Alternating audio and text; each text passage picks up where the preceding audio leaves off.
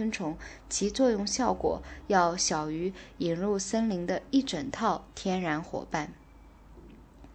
木林的森林中新的蚁群被用铁丝网保护起来，以免受啄木鸟的打劫。用这种方法，啄木鸟，它在实验地区十年中已增加了百分之四百，就不再能大量危害那些蚁群。啄木鸟只好通过从树木上啄食有害的毛虫而偿还它们曾造成的损失。照料这些蚁群，同样还有鸟巢箱。的大量工作是由当地学校的十到十四岁孩子组成的少年组织来承担的，花费是极低廉的，而好处则是永久性的保护了这些森林。在鲁波绍芬博士工作中，另一个极为有趣的方面是他对蜘蛛的利用，在这一方面他是开路先锋。虽然现在已有大量的关于蜘蛛分类学和自然史方面的文献，但它们都是片段的、支离破碎的，并且完全不涉及它们作为生物学控制因素所具有的价值。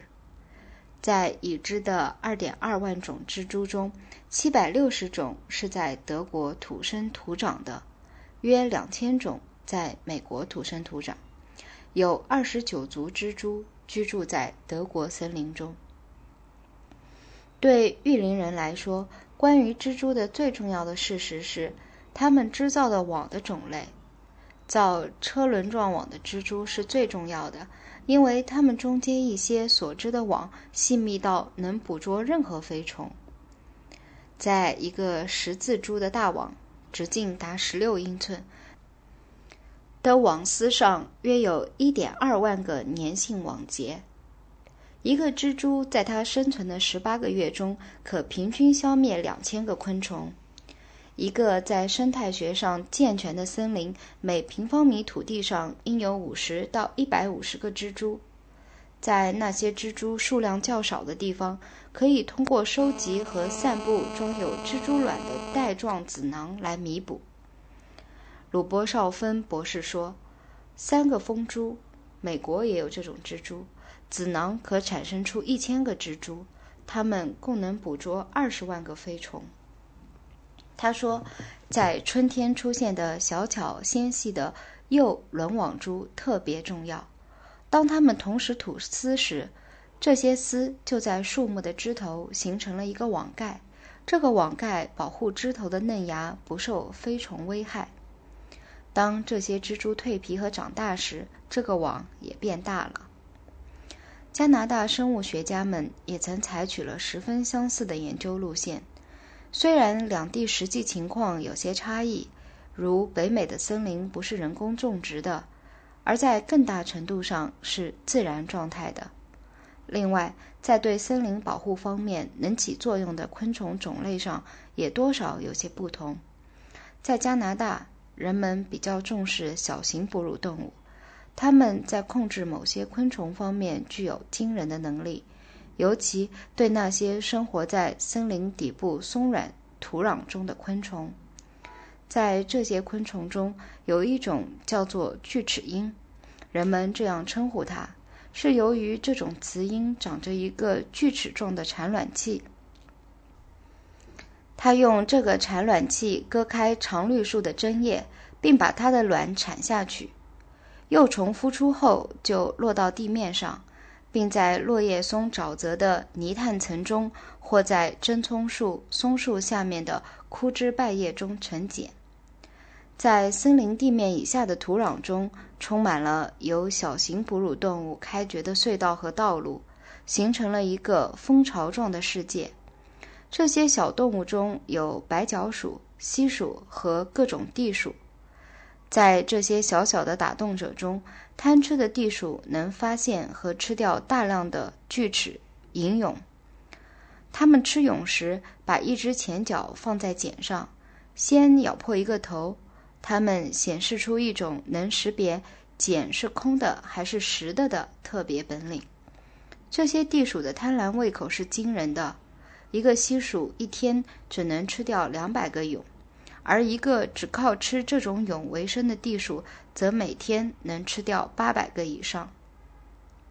从室内实验结果看，这样能够消灭百分之七十五到百分之九十八的锯齿蝇蛹。下属情况是不足为怪的。纽芬兰岛当地没有地鼠，所以遭受到锯齿鹰的危害。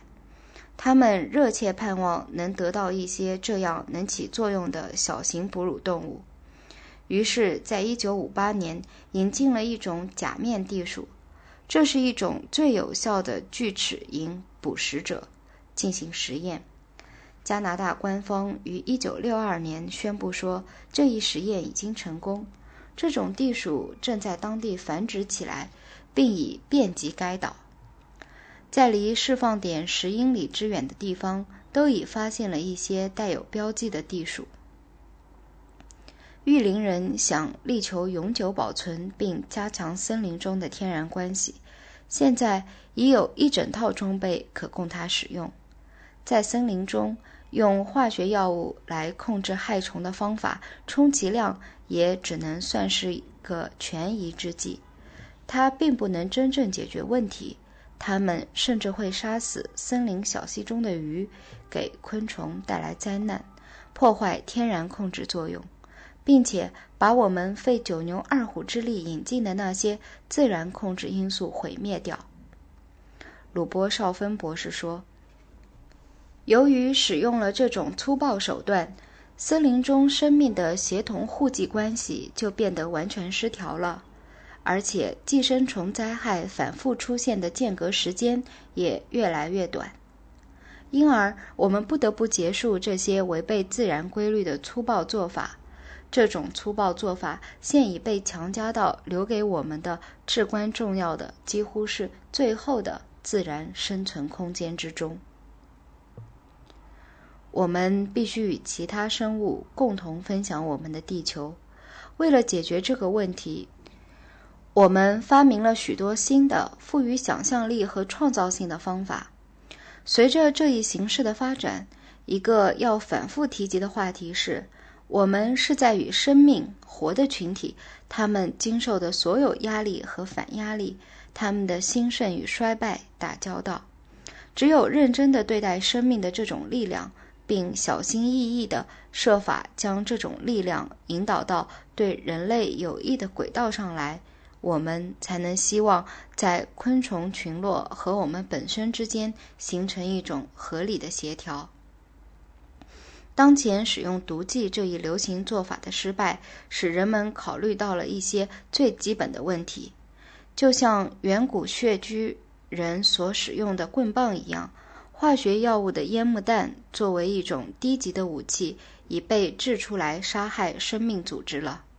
这种生命组织一方面看来是纤弱和易毁坏的，但另一方面它又具有惊人的坚韧性和恢复能力。另外，它还具有一种以预料不到的方式进行反抗的秉性。生命的这些异常能力一直被使用化学药物的人们所轻视。他们面对着被他们瞎胡摆弄的这种巨大生命力量。却不曾把那种高度理智的方针和人道精神纳入到他们的任务中去。控制自然这个词是一个妄自尊大的想象产物，是当生物学和哲学还处于低级幼稚阶段时的产物。当时人们设想中的控制自然，就是要大自然为人们的方便有利而存在。应用昆虫学上的这些概念和做法，在很大程度上应归咎于科学上的蒙昧。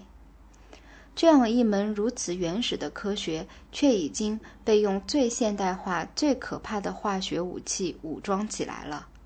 这些武器在被用来对付昆虫之余，已转过来威胁着我们整个的大地了。这真是我们的巨大不幸。家常读书之作，感谢您的收听。